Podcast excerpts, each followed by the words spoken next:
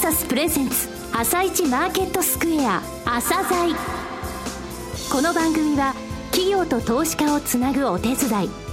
プロネクサスの提供でお送りします。皆さんおはようございます。アシスタントの吉田直です。それではスプリングキャピタル代表チーフアナリストの井上哲夫さんと番組を進めてまいります。井上さんよろしくお願いします。よろしくお願いしますさて18日のニューヨーク株式市場でダウ工業株30種平均は続伸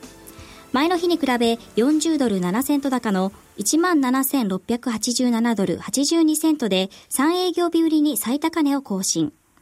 また、ナスダック総合指数も反発し、31.441ポイント高の4702.443で終了しています。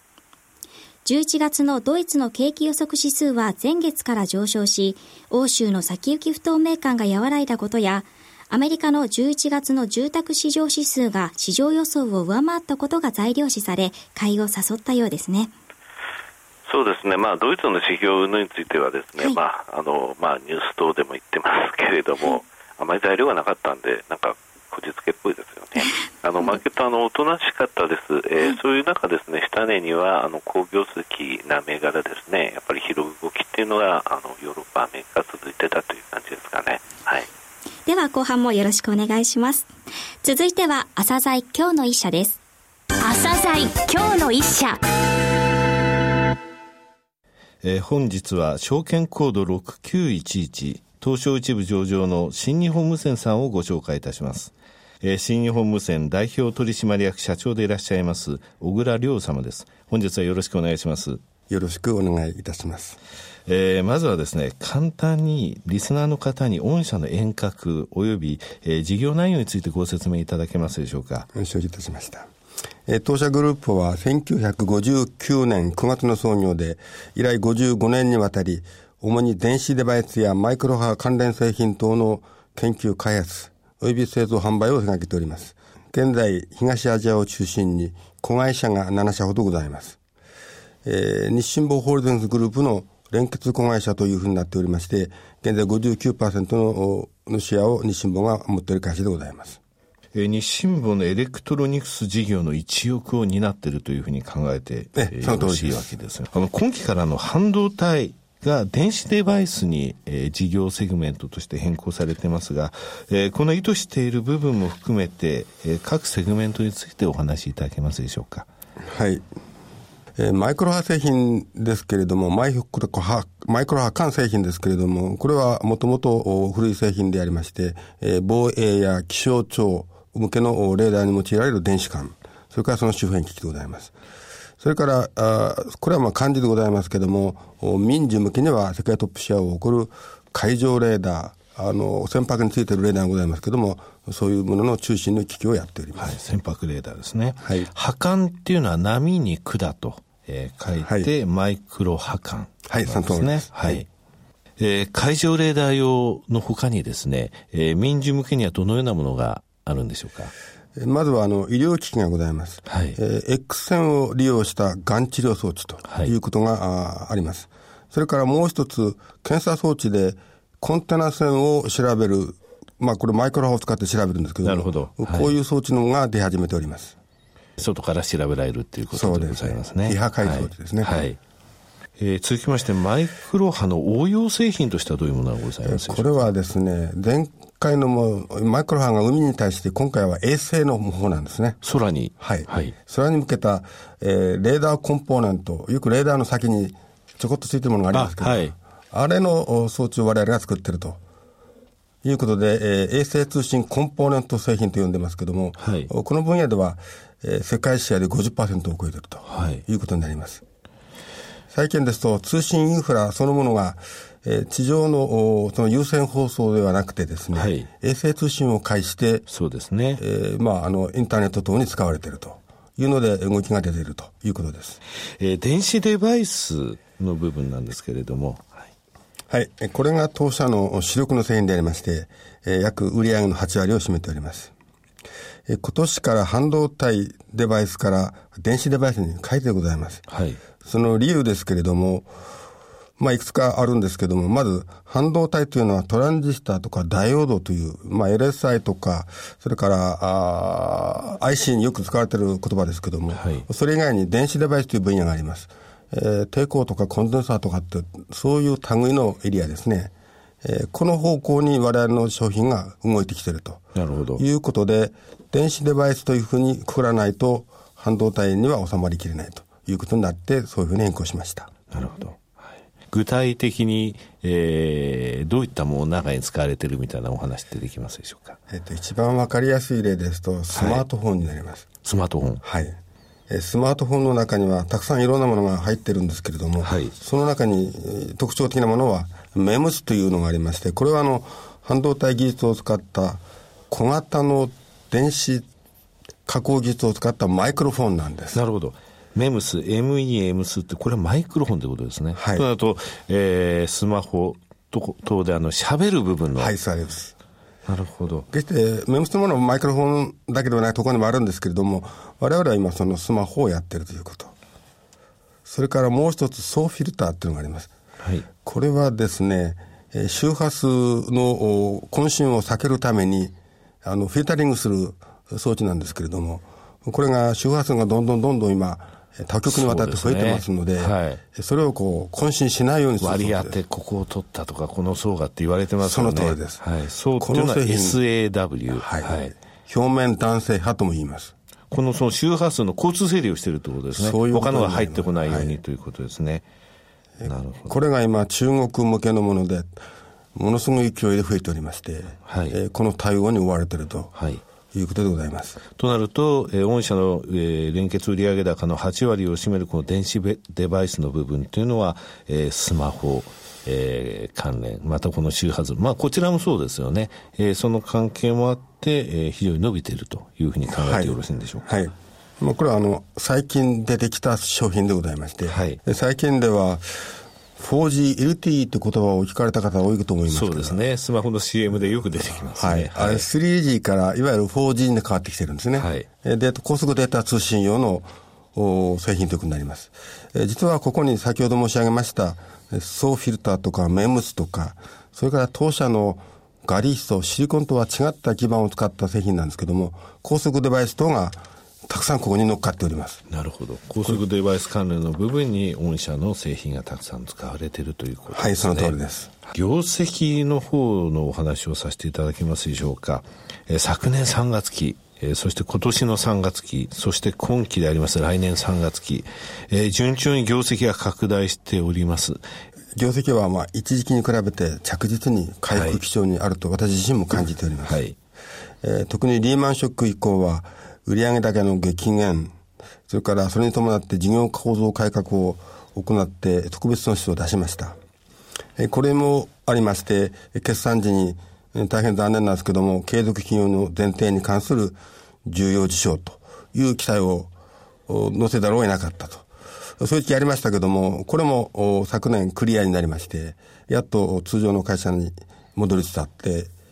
えー、ステークホルダーの皆さんには大変ごご心配をかけましたけれども、今はその懸念は僕はないというふうに思っております。2009年第2四半期から2013年第1四半期ってこの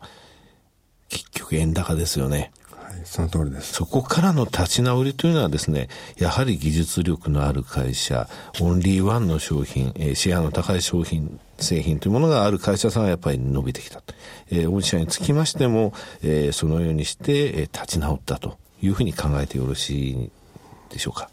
はい、もちろん、円安の部分は、あの、確かにあります。でも、新しい製品を次々と送り出していると。なるほど。それともう一つ、海外移転等を含めてコストダウンを積極的にやってきたと。まあ、ここが実際に効果に現れているそうですね。ということだと思うと思います。円高でも戦える事業構造改革というふうに言われてましたので、そ、そこに加えてこの円安っていうのは、えー、ダブルで追い風というふうに考えています、ね、はい、おっしゃる通りです。はい。えー、自己資本比率も、えー、回復してきましたですね。はい。おかげさまで20%を4月に超えたんですけれども、現在も20%超えてますけれども、会計上の変更等ありまして、ね、若干マイナスになりましたけれども、はい、また順調に利益を出し続けておりますので、今後も成長していくものと思います。そうですね。会計制度の変更なければ25%ぐらいのところは取れてたということですね。はいえー、続きまして成長戦略についてお聞きしたいんですけれども、はい、非常に技術品質の高さについてはえー、折り紙付きでした、えー、自動車メーカーから品質優秀賞を毎年贈られていた、えー、御社です、えー、攻めに転じた御社の、えー、今後の、えー、成長戦略についてお話しいただけますでしょうか。はい。まあ、大きく分けると2つになりまして、守りと攻めというふうになります。はい、えー、守りというのは、今まで我々がその製品化していたものを、まあ、市場が今度民生から産業機器の方に変わってくる。民生から産業機器。そして社債ですね。はい。えー、ここに大きく変わってきております。そういうことによって、えー、この部分が大きく伸びてきておりまして、民生の落ち込みを社債3期で補っていると、はい。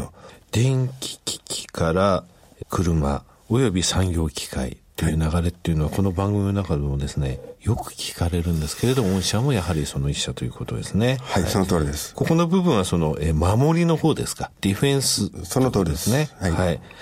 えー、続きまして、じゃあ、攻めの方ですね。えー、フォワードの方ですけども、成長エンジンとして、これは私どもの定義なんですけれども、まず従来の延長線上にないもの、それから年商1億のポテンシャルを持つもの、それから具体的にお客さんがついているという、はい、この3つの案件をクリアしたテーマをたくさん作っております。あの、フォワード20というのは、その20はそういう意味です。なるほど。20件以上あると。その中に先ほど申し上げましたメムス、相当が大きく伸びておりまして、はい、え最近では電子部品メーカーと協業いたしまして、えこの辺の市場もどんどん伸びてきております。なるほど。あの前回お越しいただいたときに数えてみたら結構あるんだっていうふうに言われてましたよですね。えそれが実際結実したということでしたね。はい。はい、もちろんいくつか聞いていくものもあるんですけれども、はい、大きく膨れるもの、そして新たに訴状に乗っかってくるものと、ありまして、非常に活気が出ているところです。はい。先ほど、あの、守りの部分で社債向けってありましたが、はい、え今年の10月、えー、事務所を海外に、えー、開設されましたですね。はい。これあの、ドイツでしたっけ？はい、フランクフルトになります。はい。えー、先ほど車の方にどんどん移行していると申し上げましたけれども、やはり販売側も同じでありまして、はい。まず7月には名古屋に営業所を設けました。はい。ご存知の通り、名古屋は車の、ねはい、拠点がたくさんございますので、はい、それに合わせて、ヨーロッパも、実は車関係は非常に活発なところでして、えー、ここに、えー、オープンしたということになります。なるほど。えー、最後になりますが、リスナーに向けて一言お願いします。はい。えー、当社が心がけていることがございます。スピードと変化の対応力でございます。最近顧客の要求スペックが年々高度化、かつ複雑化してきております。この対応をどうするかというのが大きな鍵になります。この中でいくつか分かったことがございます。すべて自分でやらないということであります。えー、最近の例申し上げますと、まあ、ある電子部品メーカーさんと、まあ、お互いの技術を出し合って、それを早くものに作ると。それをお客さんに出したところ、非常に喜ばれました。なるほど。こういうことができるんだなと感じたわけであります。この変化への対応力こそが、その成功の鍵だろうというふうに感じております。国内だけではなくて、中国に向けても同様のことをしたいというふうに考えておりまして、はい、本当にこれが生き残れる道だということを痛感しております。えー、当社はこれで3期連続の、まあ、増収増益というふうになります。非常に手応えを感じております。ますます今後期待できるものというふうに自分自身も感じております。株主の皆様、投資家の皆様、引き続きご支援のほどよろしくお願いいたします。小倉様、どうもありがとうございました。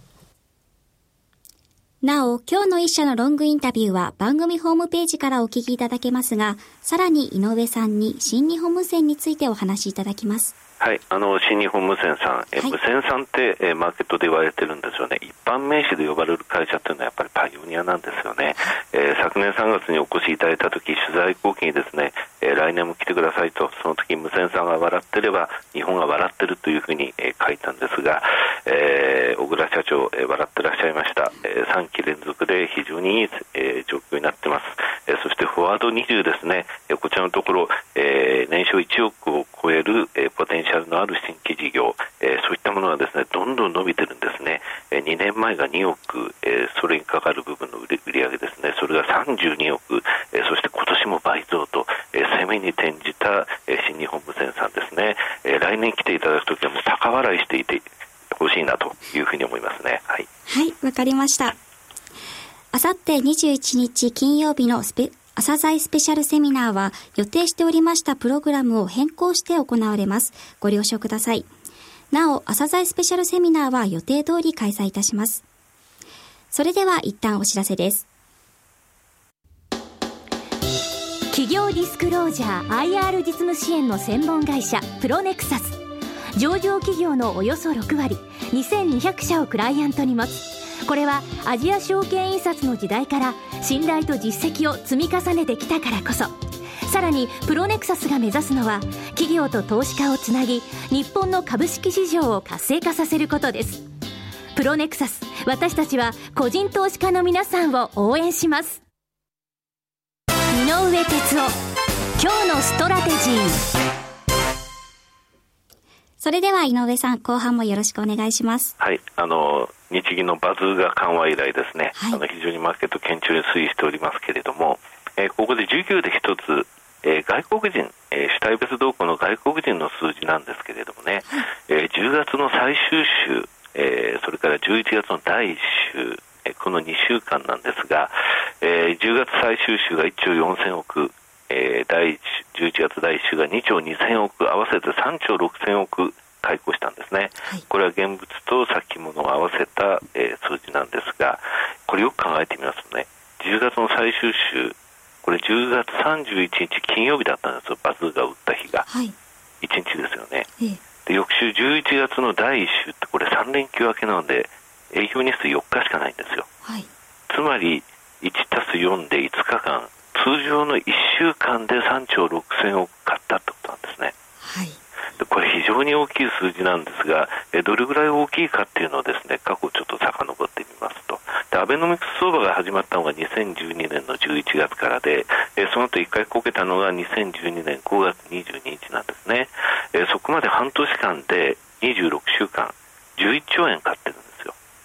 つまり、26週間アベノミクス始まってあれだけ盛り上がった時のえー、26週間の3分の1に当たるものを5日間で買ったということなんですね。どれぐらい大きい買いだったかっていうのはお分かりいただけると思います。はい、